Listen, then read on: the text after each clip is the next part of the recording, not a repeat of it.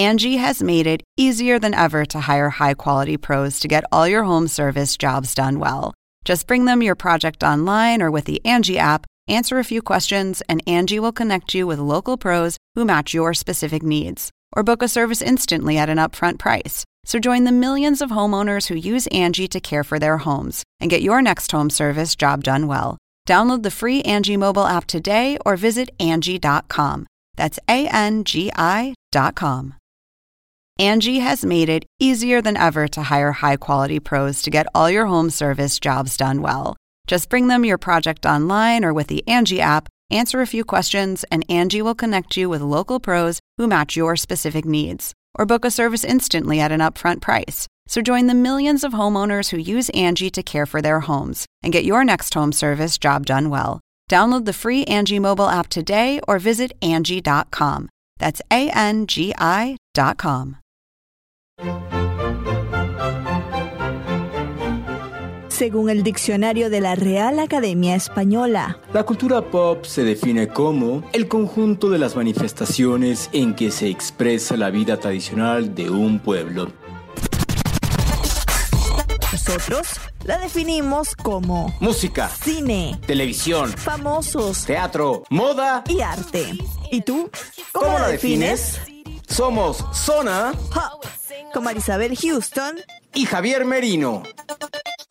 Levante la mano el que no se ha sentido que está en una montaña rusa, pero de emociones durante esta cuarentena. Creo que esa imagen es algo con la que todos nos podemos ver identificados y si no, pues escríbeme y dame verdaderamente tu receta de cómo lo has logrado. Hoy hablamos con Santiago Cruz en este episodio de Zona Pop CNN, quien le puso letra y música precisamente a ese sentimiento. Soy Marisabel Houston desde Atlanta. Me pueden conseguir en Twitter en arroba HoustonCNN y en Instagram arroba Marisabel Houston. Este podcast lo encuentran como Zona Pop CNN en Twitter, Facebook y en Instagram y bajo ese mismo nombre en Apple Podcasts, en Spotify, en Google Podcasts, en iHeartRadio, TuneIn, Podbean o en tu plataforma predilecta. También estamos en el hub de CNN Audio de parte de podcast.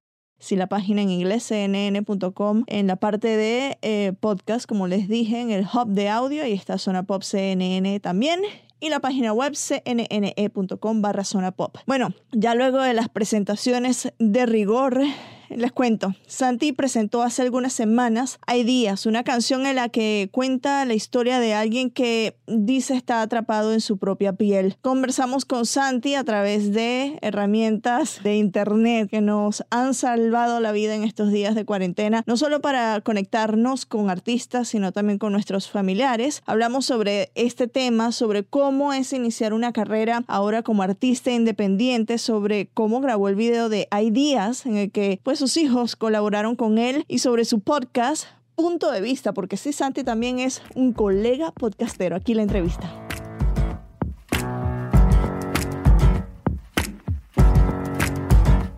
Hay días en los que me cuesta un poco más entrar al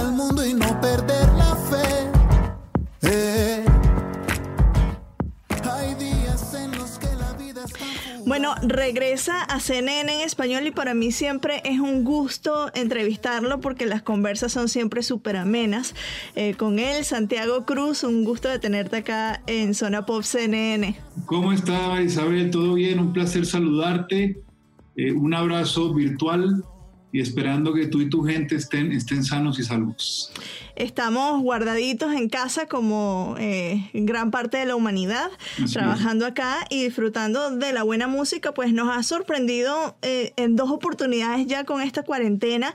Eh, fuiste uno de los primeros en sacar un tema dedicado pues a todo lo que es el encierro y, y hace nada publicaste Hay Días, eh, que además es tu primer tema como independiente, ¿no? Cuéntanos de cómo nació Hay Días, en qué momento te sentaste a escribirlo, qué pasaba por tu mente. Hay días la escribí hace como un año, creo yo, haciendo ahí las cuentas por encima, hace más o menos como un año. Eh, tiene mucho que ver, pues, no sé, supongo que con la crisis de los 40, no sé, como ese entendimiento, pues, que, que todos tenemos días en los que nos sentimos más complicados que otros, ¿verdad? Eh, Eso además creo que no tiene edad, ¿no? Como que hay días en los que no nos hallamos, parecemos sentados en un hormiguero, dirán en mi tierra. Eh, y por suerte tenemos a nuestro alrededor gente que, que, tiene la paciencia de no soltarnos en esos momentos, ¿no? Y ojalá nosotros cuando nos corresponda también tengamos esa paciencia y no soltemos a esa gente que tenemos al lado. Porque yo soy, yo soy un convencido de que es importante aceptar la vulnerabilidad, Marisabel, eh, de que esos, esos momentos no tan agradables terminan forjando nuestro carácter eh, y nos permite disfrutar de mejor manera los momentos agradables. Eh, no quiero decir con esto que me identifique con esa figura del purgatorio para llegar al paraíso, pero sí creo que, que, hay lecciones que nos ayudan a, en los momentos más complicados a, luego disfrutar las cosas de otra manera y con la ilusión de que esto sea eso, ¿no? Esto que estamos viviendo sea una oportunidad muy dolorosa y muy, y muy ruda para, para replantearnos muchas cosas y, y, y aprender algo distinto como especie para relacionarnos de una manera más fluida y más equilibrada con nosotros mismos y con el ambiente. ¿Te sorprende de que, pues yo no sabía que la habías escrito hace un año, yo pensaba que había nacido con la cuarentena, ¿no? Pero ¿te sorprende que algo que escribiste hace un año sea tan actual con lo que estamos viviendo? Me sorprende eh, y además sí, me, me sorprende que varias de las canciones que ya tenía escritas para este proyecto resulten siendo muy pertinentes en este momento. Fíjate que tengo una canción ahí ya guardada en, el trabajo que hemos hecho que se llama Tiempos Mejores. Y el, coro dice, sabes que vendrán tiempos mejores. Y, que sí vendrán para la gente que nos escucha. Y digo, hombre, eh, eso es lo que estamos esperando todos, ¿no? Que vengan tiempos mejores. Pero al final, cuando, cuando la exploración es hacia, hacia lo profundo del ser humano, que es lo que yo trato de hacer, sobre todo en las canciones que he escrito en este último tiempo, y no tanto a historias o circunstancias externas, sino a lo que pasa dentro, pues es que estamos viviendo un momento en el que nos pusieron una lupa a, nuestro pensar y a nuestro sentir, ¿verdad? Nos obligaron a mirarnos a nosotros mismos y a mirar muy de cerca nuestro entorno, con lo cual ese tipo de, de exposiciones del alma terminan siendo muy pertinentes. Em, cuando lanzaste el, el, tema No estamos solos, me recuerdo que yo te mandé un tweet y dije, sí, eh, siento lo que tú sientes, ¿no? Eh, ¿cómo, ¿Cómo fue que comenzó esta canción? Porque, a ver, para nosotros los periodistas que vivimos, yo me despierto y leo coronavirus, me acuesto a dormir y leo coronavirus y para la gente común y corriente también se están sintiendo de esta manera. ¿Qué, ¿Cómo fluyeron esas palabras? ¿Fue todo así en cinco minutos o fue algo más masticado que lo pusiste en letra y dijiste, bueno, ya, esto es una canción? No, fue, fue más masticado. Eh, al final, fíjate que en el podcast, la, entrevista más reciente que publicamos es con Gustavo Gómez, que es un gran periodista de Caracol Radio. ¿Verdad? Y entonces yo le preguntaba que si se puede ser optimista cuando uno conoce tan de cerca la realidad de un país como Colombia, ¿verdad? Y él me decía que, es que el optimismo no es, no va con ser periodista, ¿no? Que, la naturaleza del periodista es dudar permanentemente de todas las situaciones, ¿verdad? Eh, y al final de cuentas, cuando uno hace esa reflexión y se siente un poco ahogado o perdido, se pregunta si el desubicado es uno en, el, en el, entorno o si hay alguien más que está sintiendo eso, ¿verdad? Eh, y entonces en ese confort de no sentirnos solos eh, en, unas situaciones tan retantes, pues nace esta canción, ¿no? ¿Y qué te dijo la gente? ¿Cómo reaccionaron? Lindo, lindo, lindo porque además pues la canción la compartimos con mucha vulnerabilidad porque ni siquiera estaba lista, ¿no? Eh, incluso se fue en el video en YouTube que está, se fue con un error, un error gramatical. Eh, yo por alguna razón estaba convencido que se decía el desazón y estaba claramente mal. Y luego me di cuenta que era, investigué, era la desazón.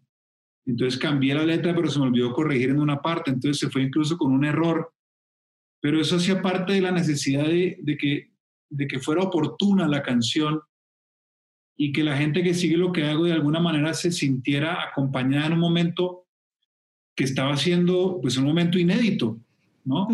Eso de vamos todos a la casa y no podemos salir, eso no nos había pasado a nosotros, ¿no? Claro, no, es que es un momento difícil para todos, porque estamos todos en la misma situación y de alguna manera esto nos está uniendo más como familia, con nuestros amigos, nos está, a mí me está haciendo tener unas ganas locas ya de ir a un concierto. O sea, este año no, he ido a ningún concierto.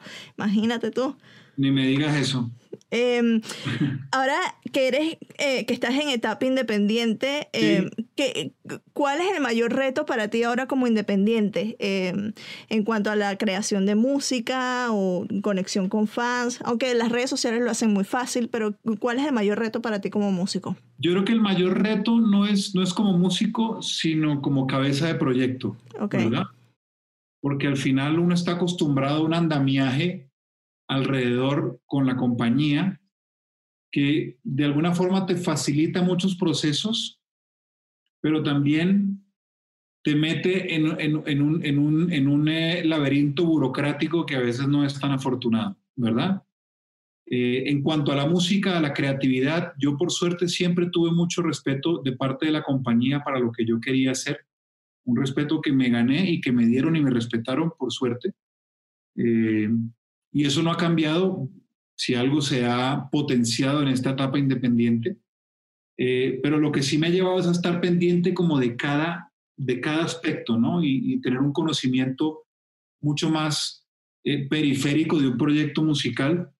Y ha sido una experiencia riquísima, muy demandante, pero también con la satisfacción de que estoy apostando por mí, ¿verdad?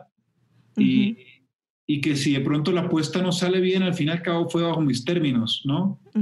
No fue por eh, deseo ni orden ni, ni, criterio de nadie distinto a mí.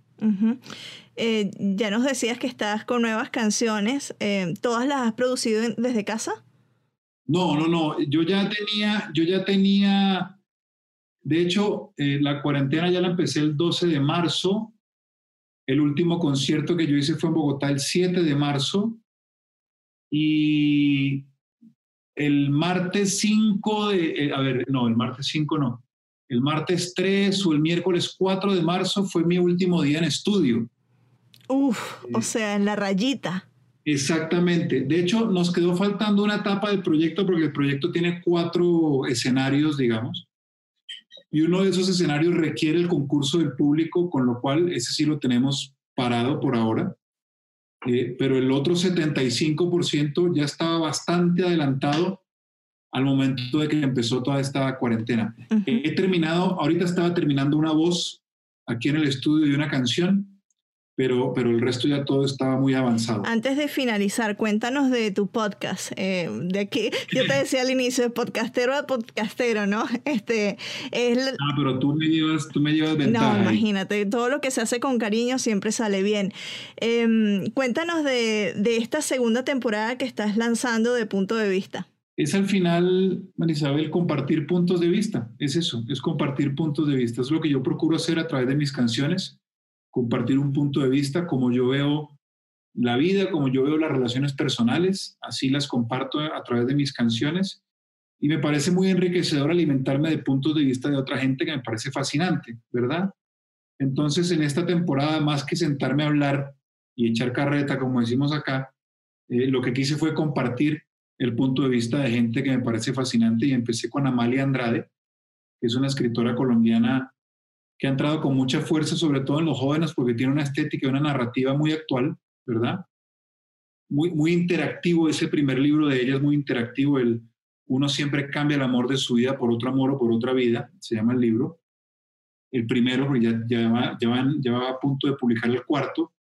Eh, el segundo invitado fue nadie más ni nadie menos que el Pío Valderrama, leyenda del fútbol mundial, te diría y, te comentaba de la entrevista con Gustavo Gómez. Entonces, gente, gente fascinante que en una charla, cuando no es con un medio de comunicación, sino cuando es otra persona de otra disciplina completamente distinta a la que plantea la charla, pues como que terminan oyendo unos lugares no tan comunes eh, y eso me ha parecido encantador de, de, las conversaciones.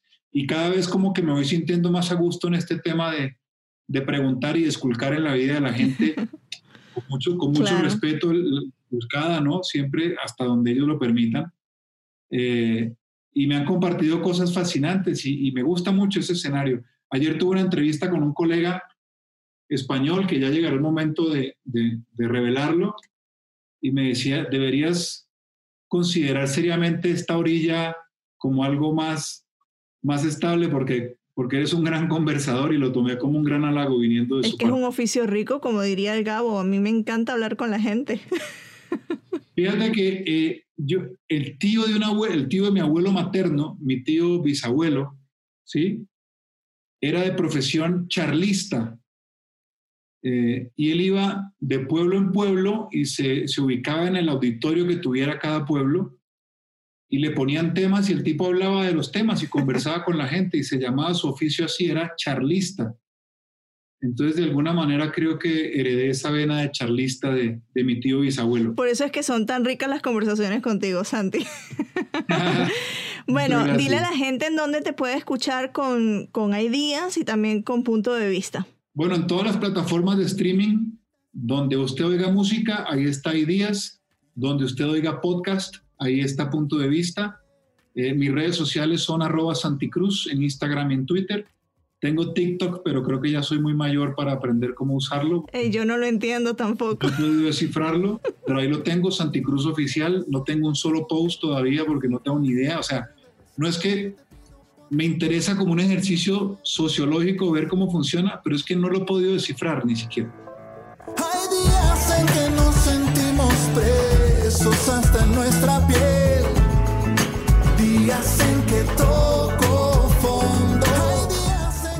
Le dije al propio Santiago Cruz, y lo repito siempre, Santi es uno de los músicos o de las personas con las que yo podría hablar una hora entera si quisiese porque la conversación con él se hace bastante fácil. Es eh, un hombre que es muy abierto y que te recibe eh, con, en las entrevistas, ya sea en Alfombra Roja, en donde lo, he entrevistado en varias oportunidades, o a través de un Skype, de un Zoom, etc. Siempre es eh, bastante receptivo y es una delicia conversar con él. Gracias, Santi, por visitarnos en Zona Pop CNN y ya expectantes para escuchar tu próximo tema y eventualmente el disco. Yo soy Marisabel Houston desde Atlanta. Recuerden que me pueden seguir en Twitter en arroba HoustonCNN y en Instagram arroba Marisabel Houston. El podcast lo siguen como Zona Pop CNN en Twitter, Facebook y en Instagram y bajo ese mismo nombre en cualquiera de las plataformas de streaming que ustedes prefieran. Si quieren escuchar la lista entera de apps donde nos pueden escuchar, nada más denle rewind o denle retroceder en español. Ahora en estas plataformas de streaming es bastante sencillo hacerlo, no como en los 90, los que teníamos cassettes. Recordamos muy bien cómo era retroceder el cassette más de manera manual. Pero bueno, si quieren saber la lista completa, ya saben, denle a retroceder hacia el inicio del podcast, ahí lo tienen. Si no, nos va a encontrar en su plataforma predilecta como son Pop. Recuerden visitar nuestra página web cnne.com barra Zona Pop. Ahí los esperamos con más reportajes, más contenido y sobre todo más diversión.